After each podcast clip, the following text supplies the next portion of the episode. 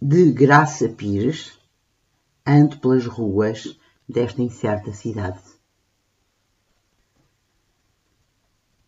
Ando pelas ruas desta incerta cidade.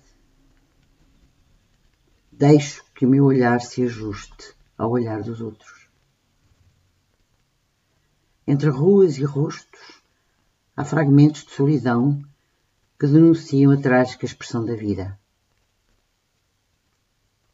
Todos conhecem a oralidade da mudez, a vigília da revolta, a senha do desdém, a estranheza de golpes emulando os sonhos. Eu, com uma fala colada na língua, somente me consinto a áspera caligrafia do silêncio.